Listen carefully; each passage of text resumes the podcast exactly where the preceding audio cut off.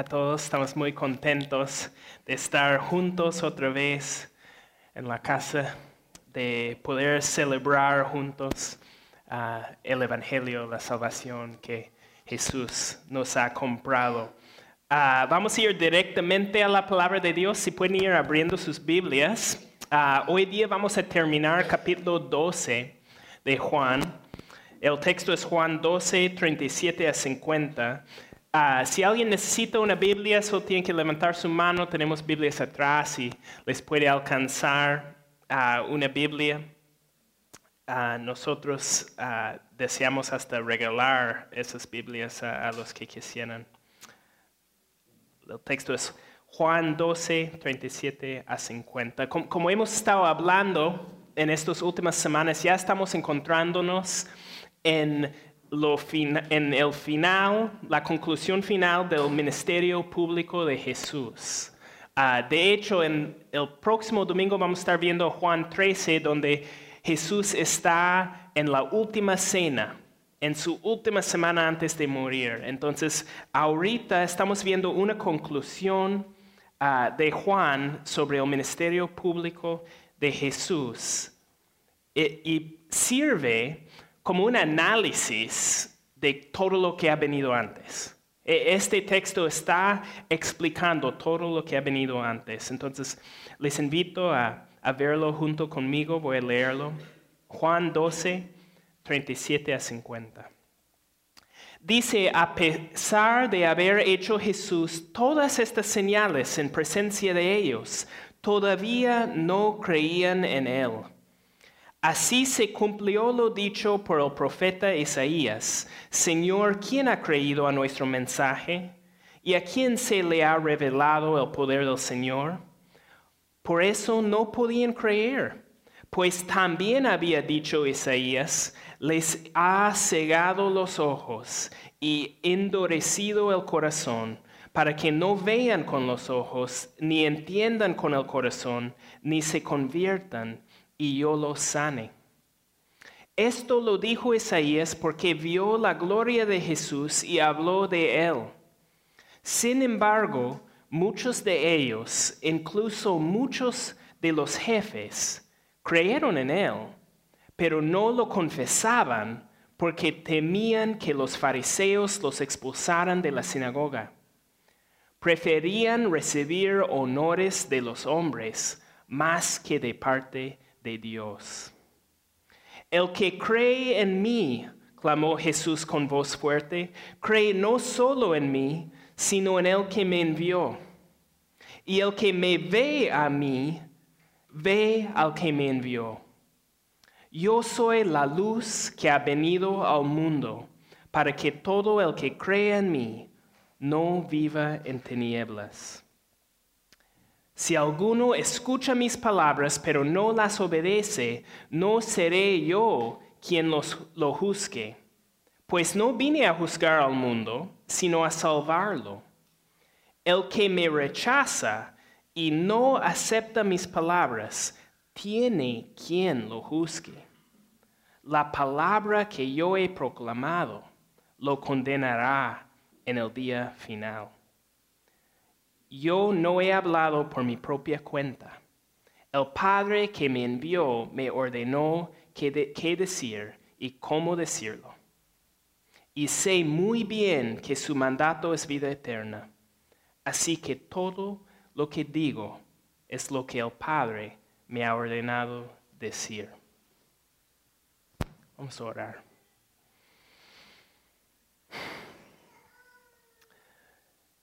Señor Todopoderoso, nosotros dependemos de ti para ver a ti. Nosotros necesitamos verte. Nuestra salvación depende de poder oír y poder ver para creer y para ser sanados. Entonces, abre nuestros ojos, Padre. Queremos verte. Abre nuestros ojos para ver la luz de la gloria de tu evangelio. en el nombre de El que vino a quitar nuestra ceguera, tu precioso Hijo Jesús. Amén.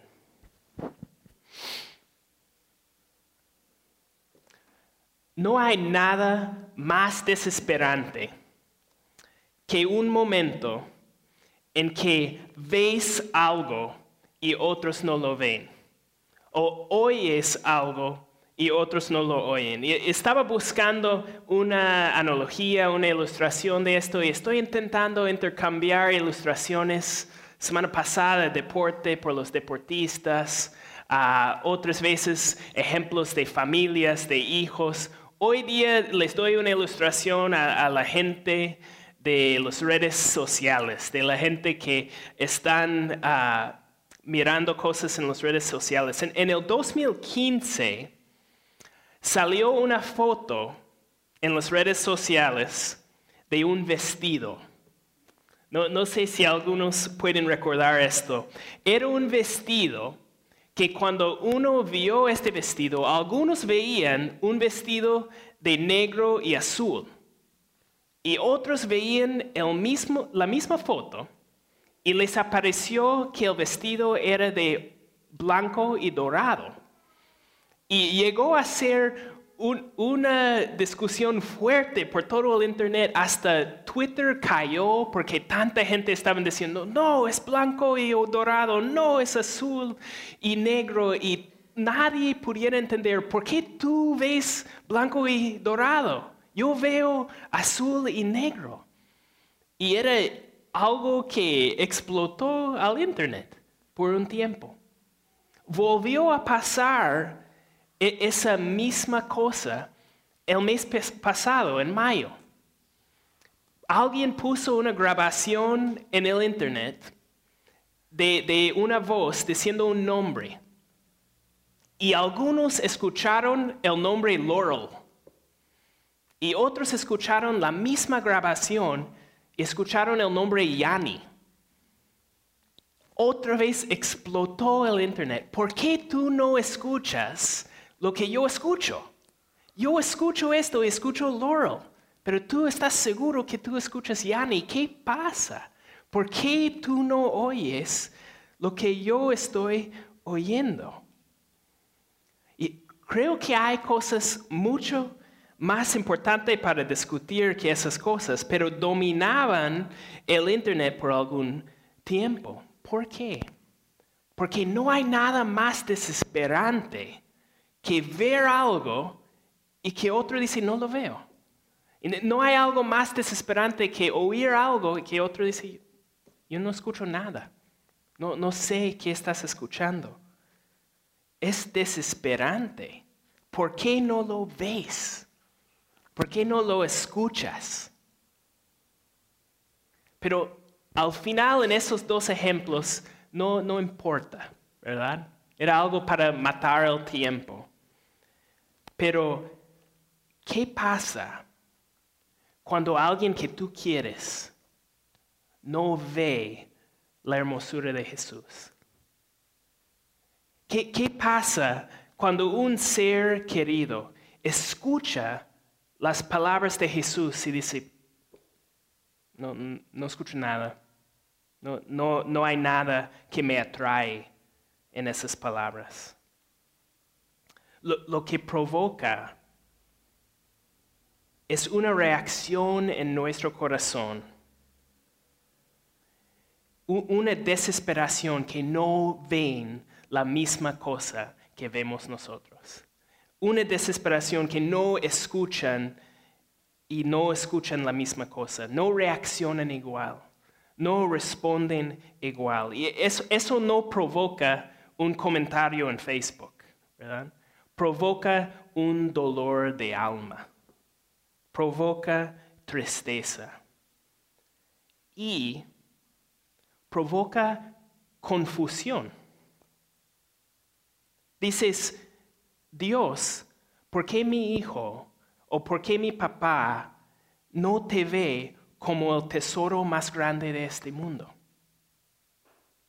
¿Por qué este ser querido escucha tus palabras y bosteza? ¿qué pasa? Me confunde. Hasta puede llevar a uno a ataques de duda en su propia fe, ¿verdad? Siendo honesto, ves que alguien no responde a lo que has respondido tú y dices, ¿será que yo soy quien está equivocado? ¿Por qué no ven a ti, Jesús, como yo te veo? Es una pregunta que puede atacar a quien sea que tiene familia, que tiene seres queridos, que no comparte su fe. Y, y era algo muy común en el mundo del apóstol Juan también. Cuando él está escribiendo este evangelio, Juan está confrontando la misma pregunta. La pregunta específica era, si Jesús es el Salvador prometido del pueblo de Israel, ¿por qué la mayoría de los judíos no responden? Si Él es su Salvador, ¿por qué ellos no le siguen? Eso es la pregunta que está confrontando el mundo cristiano en el tiempo de Juan. Y ese tem- tema es tan importante para todo el Nuevo Testamento. Pablo también lo confronta tanto. Pablo, siendo un judío, responde o, confronta esa pregunta tanto que dedica Romanos 9 a 11 a esta pregunta. ¿Por qué Israel no sigue a su Mesías? E- y lo, siente su tristeza, siente su dolor que todos hemos sentido en Romanos 9, 1 a 4. Dice Pablo, digo la verdad en Cristo, no miento. Mi conciencia me lo confirma en el Espíritu Santo. Me invade una gran tristeza y me embarga un continuo dolor. Desearía yo mismo ser maldecido y separado de Cristo por el bien de mis hermanos, los de mi propia raza, el pueblo de Israel. E- e- ¿Escuchan el dolor de Pablo? Está diciendo, Señor, mándame al infierno con tal de que ellos te encuentren, con tal que ellos escuchen de ti. Porque le desespera el hecho que ellos no ven. Y Pablo dedica mucho tiempo de hablar de este tema y Juan también. La, pregunta que ellos hacen es el título de nuestro mensaje, que es, ¿por qué ven y no creen? ¿Por qué ven y no creen? Y, y quiero que vemos cuatro respuestas a esa pregunta que se encuentra en este texto. ¿Por qué ven y no creen? Primeramente, porque puedes ver señales y todavía no creer en Jesús. Puedes ver señales y todavía no creer en Jesús. Este texto habla mucho de la relación entre ver y creer, ¿verdad? Es un tema que hemos visto muchas veces en el Evangelio de Juan. La verdad es que puedes ver sin realmente ver. Y puedes creer sin realmente creer. ¿Qué, qué significa eso? Bueno, lo vemos en el primer versículo de nuestro texto de hoy, versículo 37.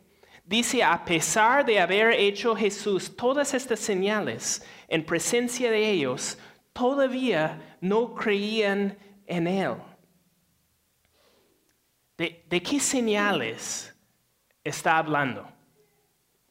Cambió al agua en vino, ¿verdad? Hizo caminar a un inválido. Multiplicó panes para cinco mil personas. Hizo ver a un ciego y resucitó a un muerto. Estos no son cualquier señal. Yo ah, no sé de ustedes, pero yo no he hecho ninguno de estos. Eran señales increíbles El pueblo de Israel vio estas señales, cada uno, y eran impactados por ellos. De verdad, en algunos momentos querían nombrarle rey, ¿verdad? Eran impactados por sus señales, pero todavía no creían en él. De, de, hecho, en algunos momentos le querían hacer rey, en otros momentos le querían matar. ¿Verdad? Eso no son las acciones consistentes de alguien que cree. Vieron sus señales, pero no creían en él. C.S. Lewis tiene una analogía uh, que le salió de una experiencia en un cobertizo que explica esto un poco. Dice que estaba dentro de un cobertizo y el cobertizo estaba muy oscuro y había un hueco encima de, de la puerta por medio de que había entrado un rayito de luz. Y él dijo, el rayito de luz, como era oscuro, el rayito de luz era el enfoque de todo el cobertizo. Podías ver el rayo como si fuera algo tangible, ¿no? Como si fuera uh, como una barra o algo en medio de, de, la oscuridad. Pudieras apreciar el polvo volando dentro de la luz. Era algo, por causa de estar en medio de pura oscuridad, era algo impresionante este rayito. Pero dijo que cambió su postura, su ángulo, y en vez de ver al rayito de luz, el rayito de luz entró a sus ojos y siguió el rayito de luz por medio del hueco en la puerta y vio afuera al sol. Vio el sol 90 millones de millas de ahí con el poder de alumbrar a toda la tierra, calentar toda la tierra, y lo vio en toda su gloria. Y vio la diferencia entre apreciar el rayito y apreciar el sol. El pueblo de Israel vio las señales, pero no vio que las señales eran para señalar hacia Dios. Ellos estaban impresionados en un rayito de luz, cuando el propósito del rayito de luz era darles un camino a ver el sol. Estaban más impresionados en las señales de Jesús que en Él mismo. No entendieron que el propósito de las señales era mostrar que Jesús era Dios. Se emocionaron con el poder de los señales y se emocionaron con su idea de que Jesús pudiera cumplir sus anhelos, pero no creyeron en Él. Vieron a sus milagros, pero no vieron a Él. Y esa reacción a Jesús no solo existía en el tiempo de Juan, hay muchísima gente hoy día que se emocionan con el poder de Jesús. Hay iglesias que se hacen ricos prometiendo que Jesús va a darte las riquezas que quieres, la salud que quieres, el poder que quieres, el éxito que quieres. Y en resumen, que te va a dar Dios la vida cómoda sin problemas que quieres. Y de verdad, si pudieras convencerles a muchas de estas personas que Mahoma o Buda les daría lo mismo, irían tras él. Les interesa lo que pudieran conseguir en vez de interesar en Jesús mismo. Porque la verdad es que vivimos en un mundo que cree en resultados, ¿verdad? Cree en resultados. Cuéntales cómo perdiste peso o cuéntales cómo venciste tu ansiedad. O cuéntales cómo ganas miles de dólares trabajando de casa. ¿Verdad? La gente cree en resultados. Ellos van a responder a lo que ven. Pero eso no es fe.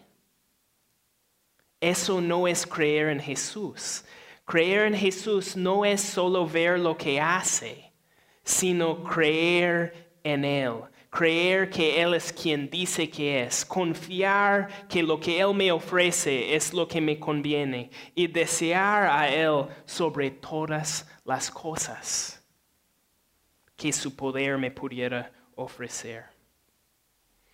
Porque creer de verdad no siempre es fácil. Lucas 9:23 dice, si alguien quiere ser mi discípulo, que se niegue a sí mismo, lleve su cruz cada día y me siga. No dice que lleve su almohada. No, no dice que lleve su Mercedes, dice que lleve su cruz. Y la cruz solo sirve para un propósito, y es para morir.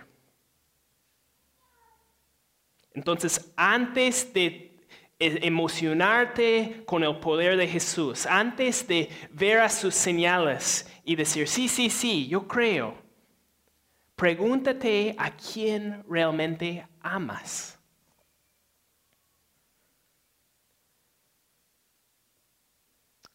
Pregúntate realmente qué es tu deseo. Y e, eso nos lleva a nuestra segunda respuesta a la pregunta. Recuerden, la pregunta es ¿por qué ven y no creen? La segunda respuesta es porque puedes creer en Jesús y todavía rechazarle por preferir honores de los hombres.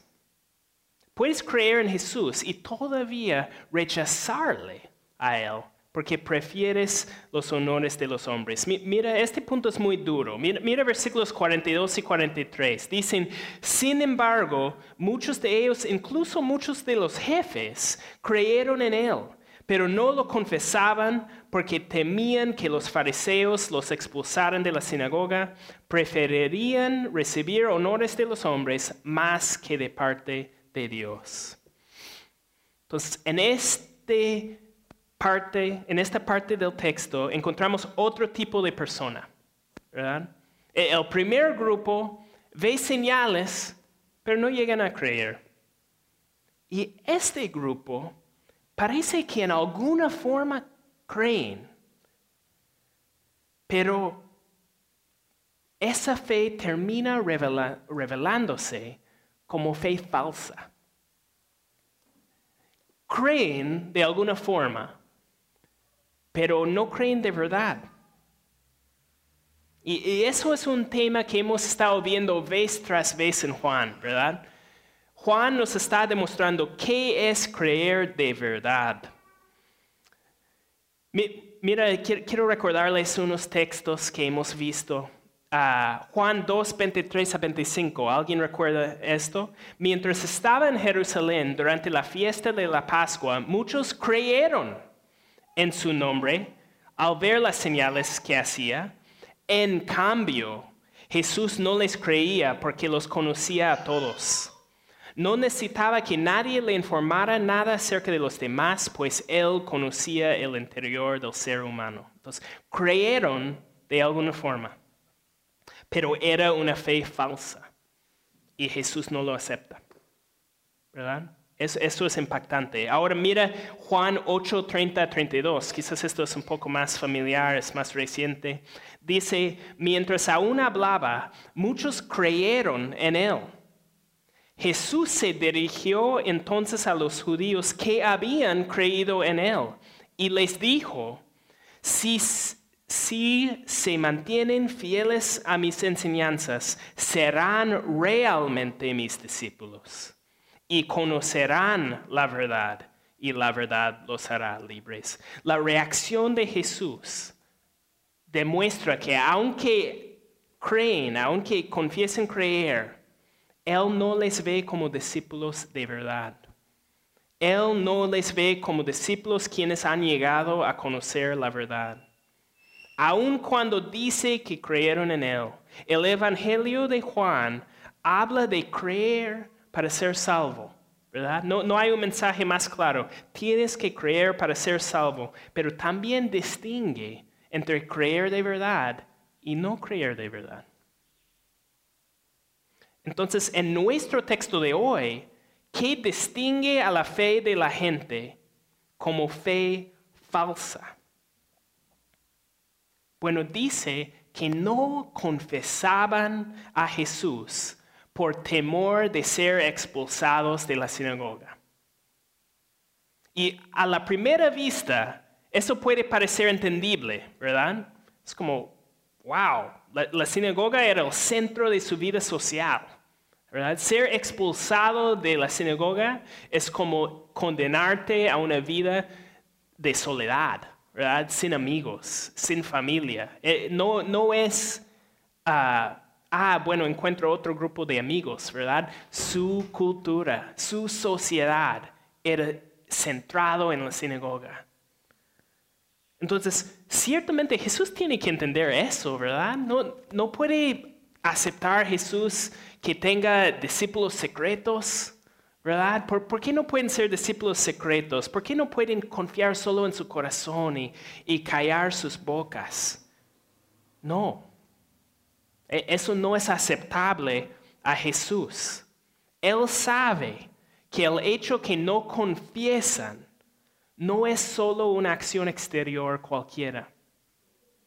El hecho que ellos no confiesan su fe en Jesús es un símbolo de una postura de corazón. Ellos no confiesan a Él por causa de algo que está pensando internamente. Y el texto lo dice claramente, ¿verdad? Dice versículo 43, ¿Por qué pasó? ¿Por qué no confesaban? Preferirían recibir honores de los hombres más que de parte de Dios. La acción exterior de callarse y esconder su fe era evidencia de un estado interno de corazón. Ese estado era que su Dios no era Jesús.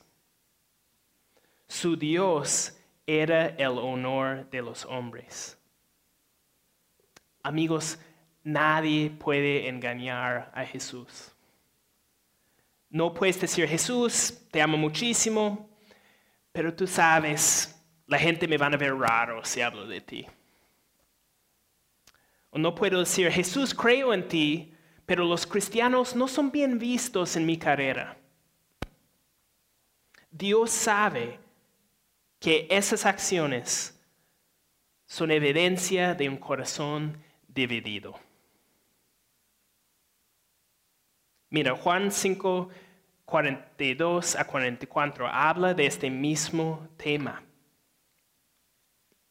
Mira, dice, pero a ustedes los conozco y sé que no aman realmente a Dios. Yo he venido en nombre de mi Padre y ustedes no me aceptan, pero si otro viniera por su propia cuenta, a ese sí lo aceptarían. ¿Cómo va a ser posible que ustedes crean si unos a otros se rinden gloria, pero no buscan la gloria que viene del Dios único?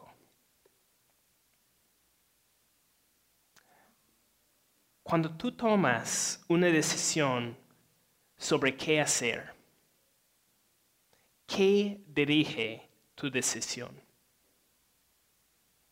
¿Piensas cómo va a ver, a cómo va a ver Jesús a mi decisión? ¿O dices cómo la van a ver los demás? ¿Piensas esta acción va a ganarme reconocimiento o fama o reputación entre mis compañeros. O piensas, quizás nadie ve esto, pero Dios sí. Es lo que a Él le agrada. El, el, mensaje de estos versículos, de estos dos versículos, es, tú no puedes tener dos amos. Tú no puedes vivir en dos campos. Tú no puedes escoger dos equipos. Declarar lealtad a Jesús es dar tu vida a Él, sin excepciones. Si no prefieres la honra, si, perdón, si no prefieres la honra de Dios, entonces has sacado a Jesús del trono de tu vida. Creer, creer de verdad significa tomar pasos de verdad significa confes- confesar a Jesús, significa rehusar una preferencia para los hombres y significa, yendo a nuestro tercer punto, significa salir de las tinieblas. El, el tercer punto, la tercera respuesta a la pregunta, ¿por qué ven y no creen? Es porque para realmente ver a Jesús y creer en Jesús, tienes que salir de las tinieblas. Mi- Mira versículos 46 a 48. Yo soy la luz que ha venido al mundo, para que todo el que cree en mí no viva en tinieblas. Si alguno escucha mis palabras, pero no las obedece, no seré yo quien lo juzgue, pues no vine a juzgar al mundo, sino a salvarlo. El que me rechaza y no acepta mis palabras, tiene quien lo juzgue. La palabra que yo he proclamado lo condenará en el día final. Creo, creo que he dicho esto un montón de veces, porque Juan lo dice un montón de veces. Debe ser importante. Si, si tú verdaderamente ves a la luz y si tú verdaderamente crees en la luz, entonces no puedes quedarte en tinieblas. No puedes quedarte haciendo lo que le, ah, lo que le desagrada a Dios. Según versículo 46, ¿qué era el propósito de Jesús de venir al mundo? De salvarnos de nuestros pecados y reconciliarnos con Dios.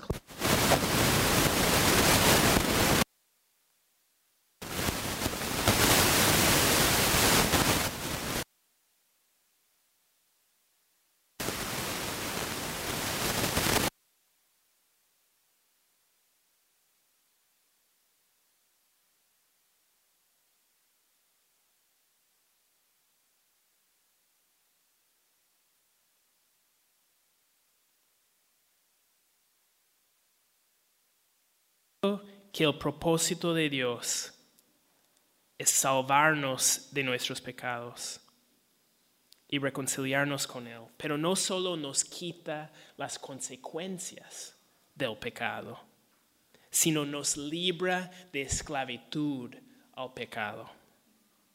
Jesús, según el texto, según versículo 43, vino al mundo para qué? ¿Verdad? Palabras de propósito. ¿Para qué, dice el versículo, el que cree en mí no viva en tinieblas? El propósito de la salvación es quitarme de las tinieblas. No puedo decir, Jesús, creo en ti, pero no te voy a obedecer. Jesús, te he oído y creo que eres Dios, pero rechazo tu señorío sobre mi vida. No funciona así. Dice Juan 3, 19, esta es la causa de la condenación, que la luz vino al mundo, pero la humanidad prefirió las tinieblas a la luz, porque sus hechos eran perversos. Ya hemos dicho, no puedes estar en las tinieblas y la luz a la vez.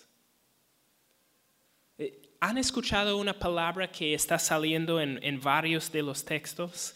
Salió en nuestro texto de hoy, salió en Juan 5 y salió en Juan 3. La palabra es preferencia, ¿verdad?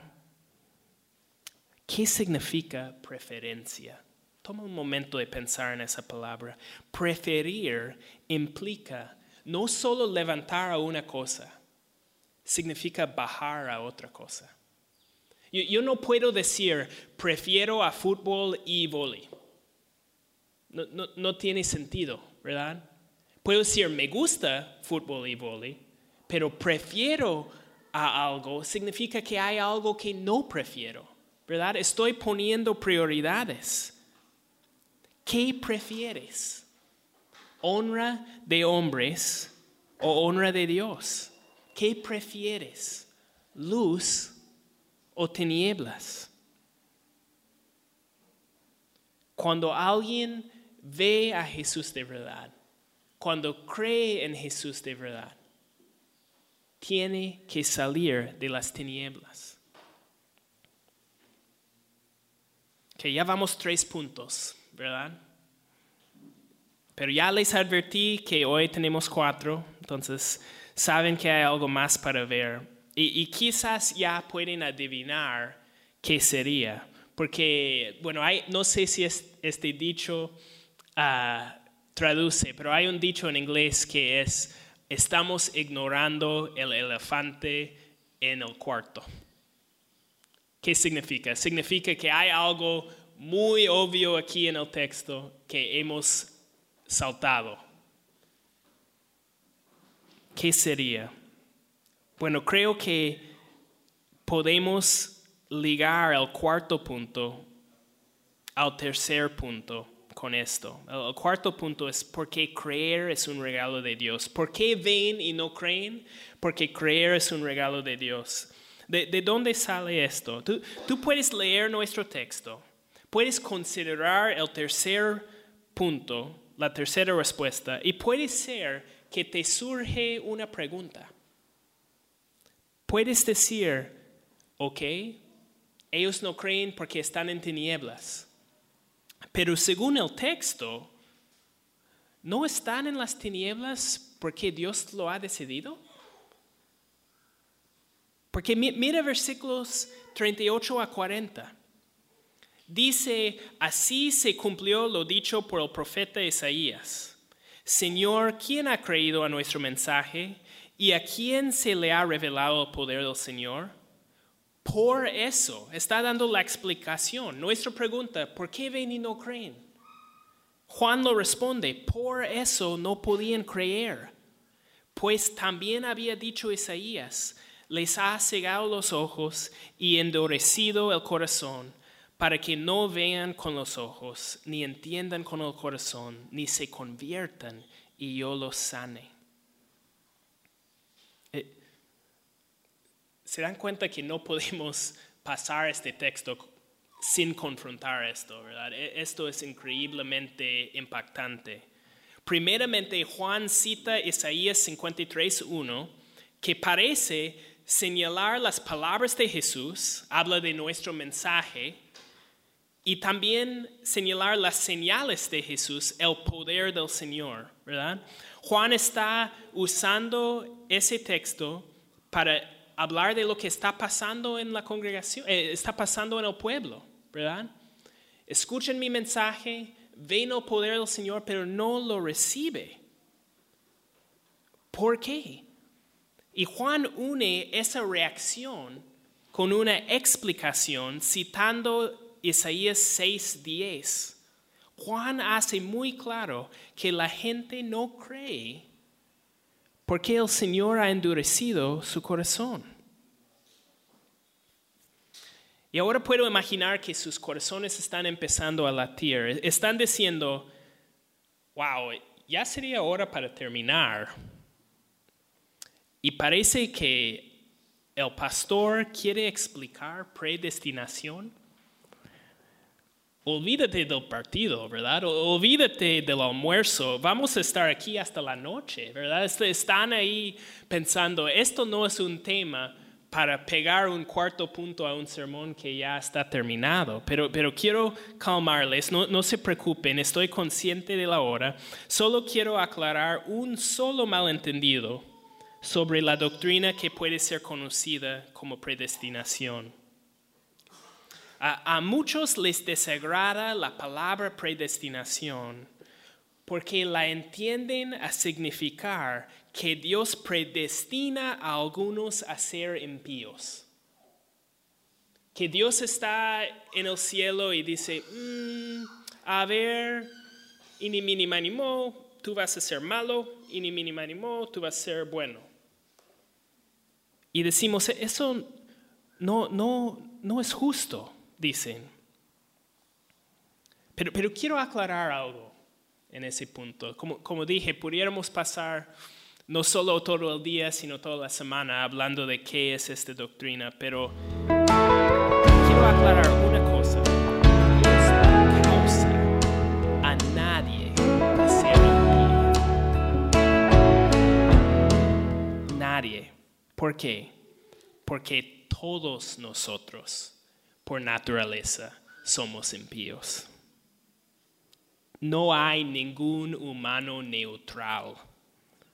Todos nosotros por naturaleza, desde Adán y Eva, somos impíos. Nadie tiene que convencerme a ser pecador. Nadie tiene que forzarme a ser pecador.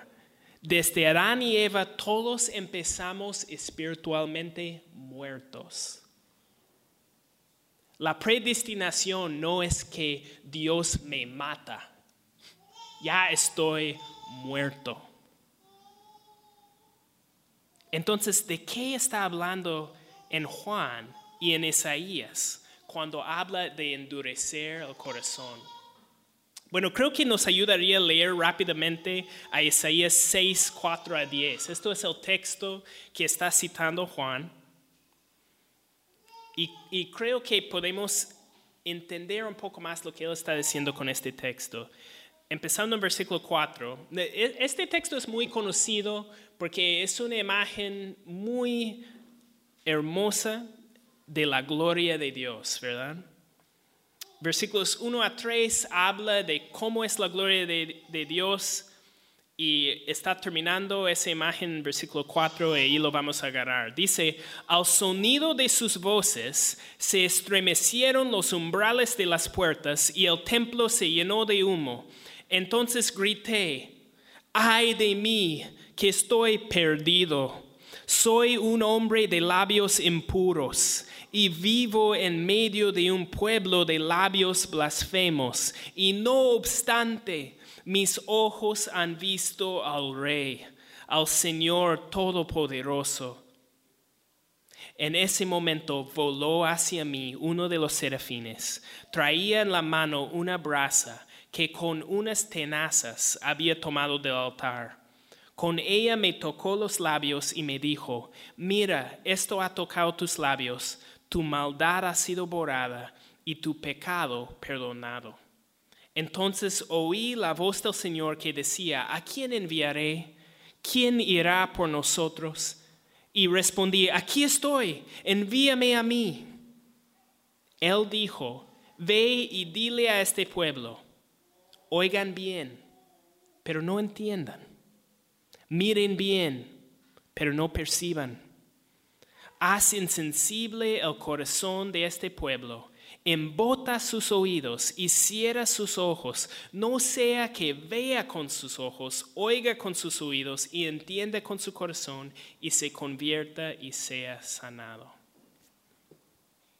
¿Sabes qué estaba pasando en Judá en el tiempo de esta profecía? El pueblo tenía altares paganos en todo lugar alto en el país. Y hacían sacrificios a dioses ajenos.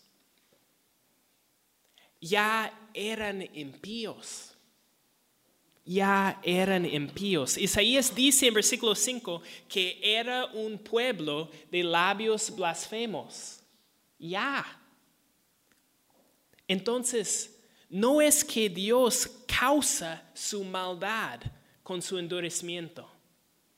Él castiga su maldad con endurecimiento. Les condena a quedar en la maldad que ellos han escogido. déjenme explicar esto con un texto más. Les prometo, van a ver su partido, no, se preocupen. Romanos 1, 21 a 28. E, este texto explica qué es el pecado y explica, qué es la reacción de Dios al pecado. Quiero que miren dos cosas en este texto. Quiero que vean, eh, cuando están leyéndolo, busca la elección del hombre y también busca la acción de Dios. ¿Qué hace el hombre? ¿Qué hace Dios? a pesar de haber conocido a Dios, no lo glorificaron como a Dios ni le dieron gracias, sino que se extraviaron en sus inútiles razonamientos y se les oscureció su, su, su insensato corazón. Aunque afirmaban ser sabios, se volvieron necios y cambiaron la gloria del Dios inmortal por imágenes que eran réplicas del hombre mortal, de las aves, de los cuadrúpedos y de los reptiles. Por eso Dios los entregó a los malos deseos de sus corazones, que conducen a la impureza sexual, de modo que degradaron sus cuerpos los unos con los otros, cambiaron la verdad de Dios por la mentira, adorando y sirviendo a los seres creados antes que al Creador, quien es bendito por siempre. Amén. Por tanto, Dios los entregó a pasiones vergonzosas. En efecto, las mujeres cambiaron las relaciones naturales por las que van contra la naturaleza Asimismo, los hombres dejaron las relaciones naturales con la mujer y se encendieron en pasiones lujuriosas los unos con los otros. Hombres con hombres cometieron actos indecentes y en sí mismos recibieron el castigo que merecía su perversión.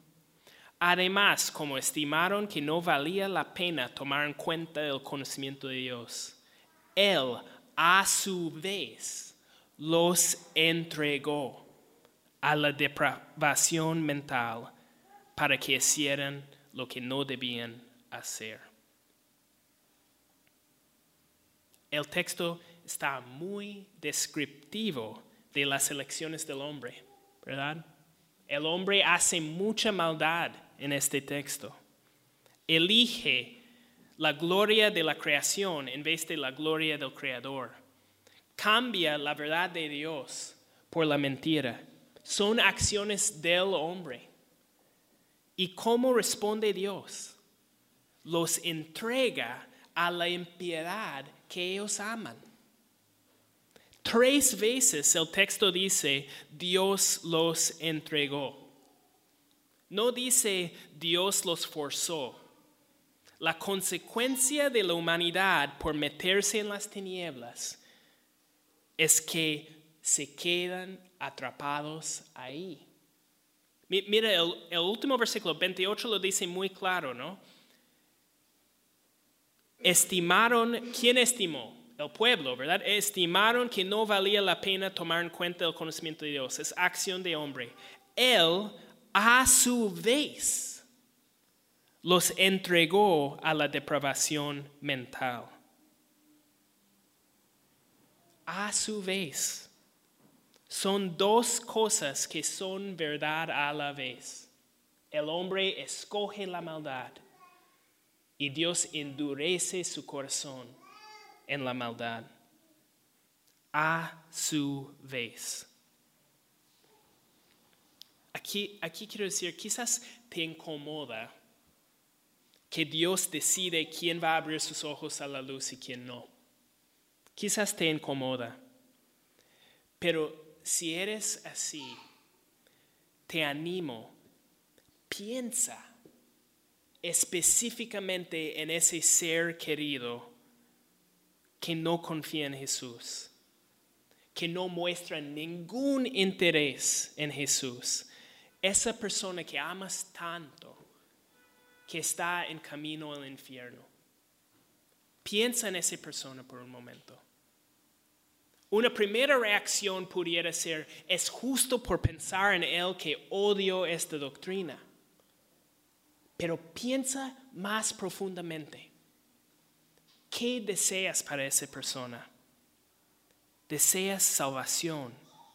¿Dónde vas a poner tu esperanza para su salvación? ¿Dónde?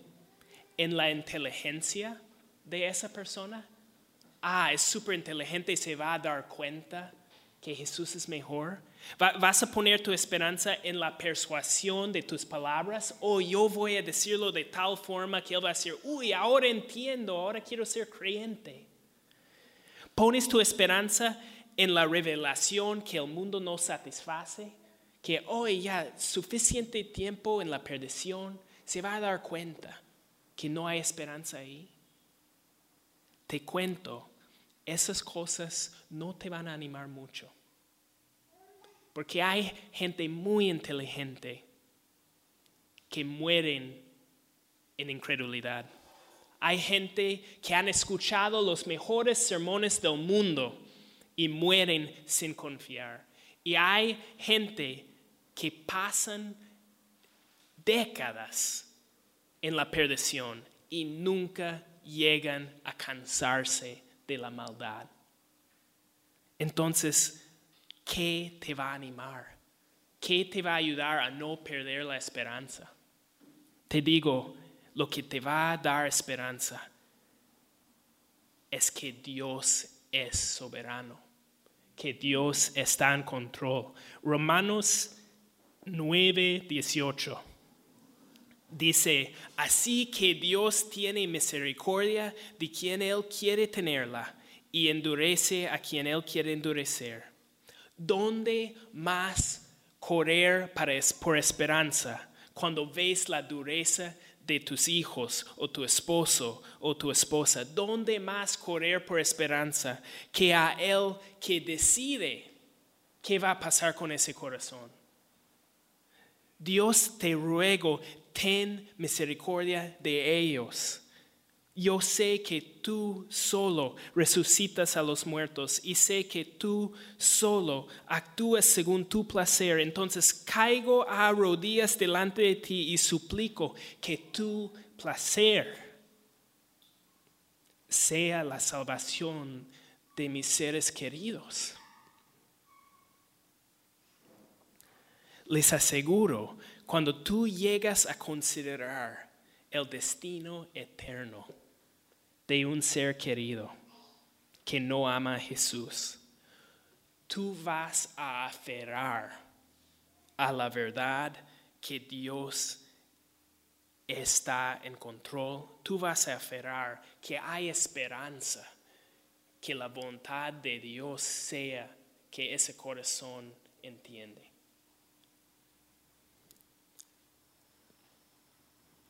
Mira, para, para concluir, qui- quiero que volvemos a nuestro texto en versículos 47 y 48. Dice, si alguno escucha mis palabras, pero no las obedece, no seré yo quien lo juzgue, pues no vine a juzgar al mundo, sino a salvarlo.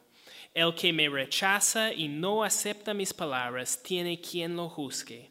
La palabra que yo he proclamado lo condenará en el día final. Amigos, no se distraigan del punto principal.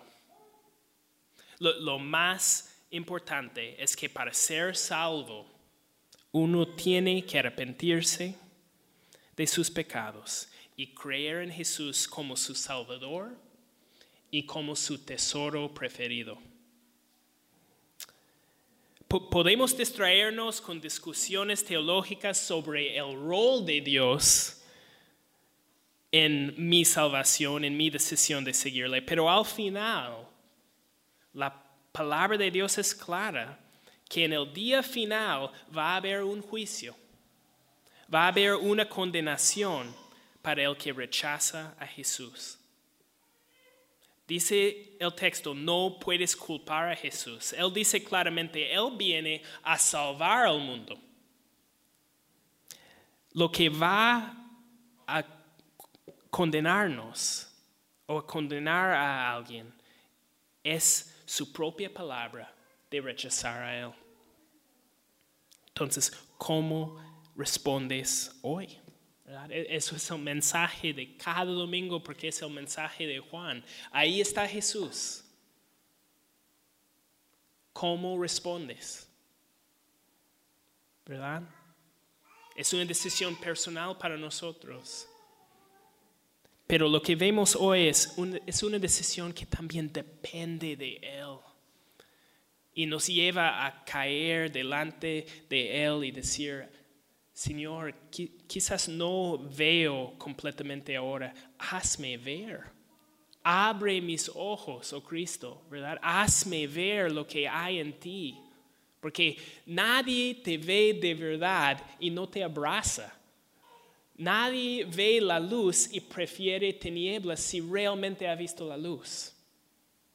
Entonces, abre mis ojos. Y quiero ah, pedir al equipo de alabanza que venga adelante. quiero que leemos, perdón, que cantamos otra vez ah, Fuente de Vida Eterna. Pero si me pudieran poner el último verso en la pantalla.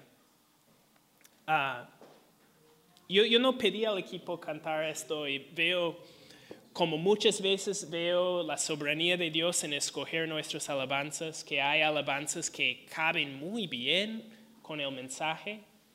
Ah, el, el último verso aquí, eh, creo que la traducción, es- este es un himno en inglés, creo que la traducción puede ser un poco confusa ah, para agarrar el ritmo, pero creo que si lo explico lo van a entender aún mejor.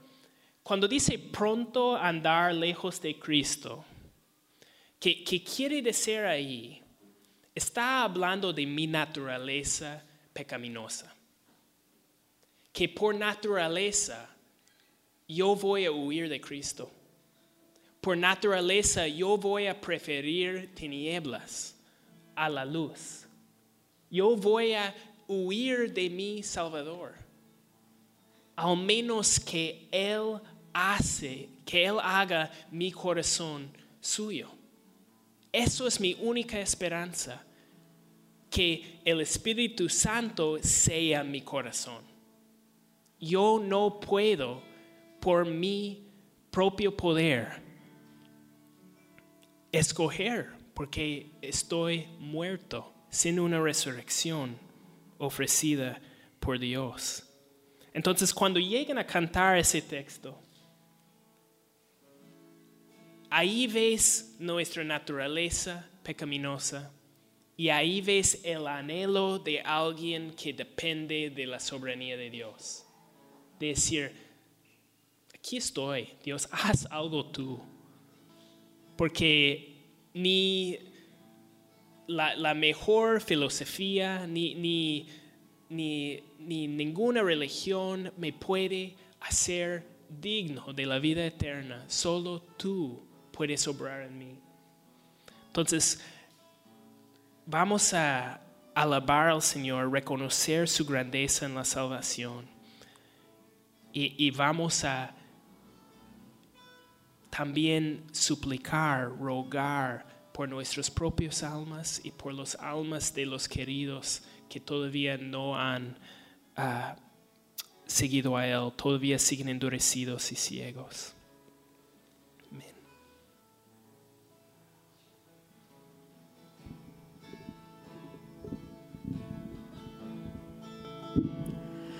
Fuente de la vida eterna y de toda bendición.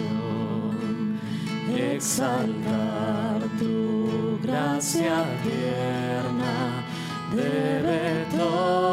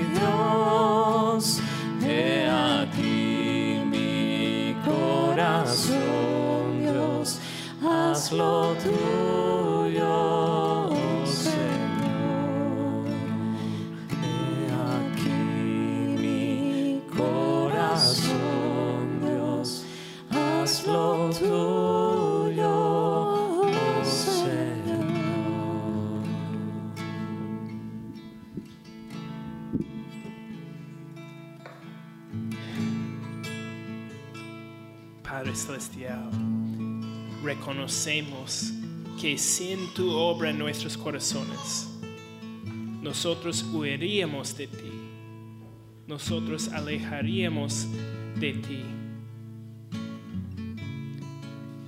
Vemos que hasta aquí nos has traído, Señor. No podemos jactarnos en nada porque es pura gracia por medio de gracia,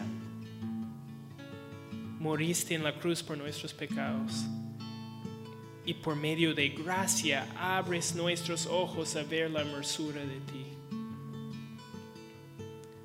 Señor, toma nuestros corazones, séllalos con tu Espíritu Santo. Y Señor, rogamos por los que no han todavía creído, los que han visto y no han creído. Por favor, Señor, ten misericordia.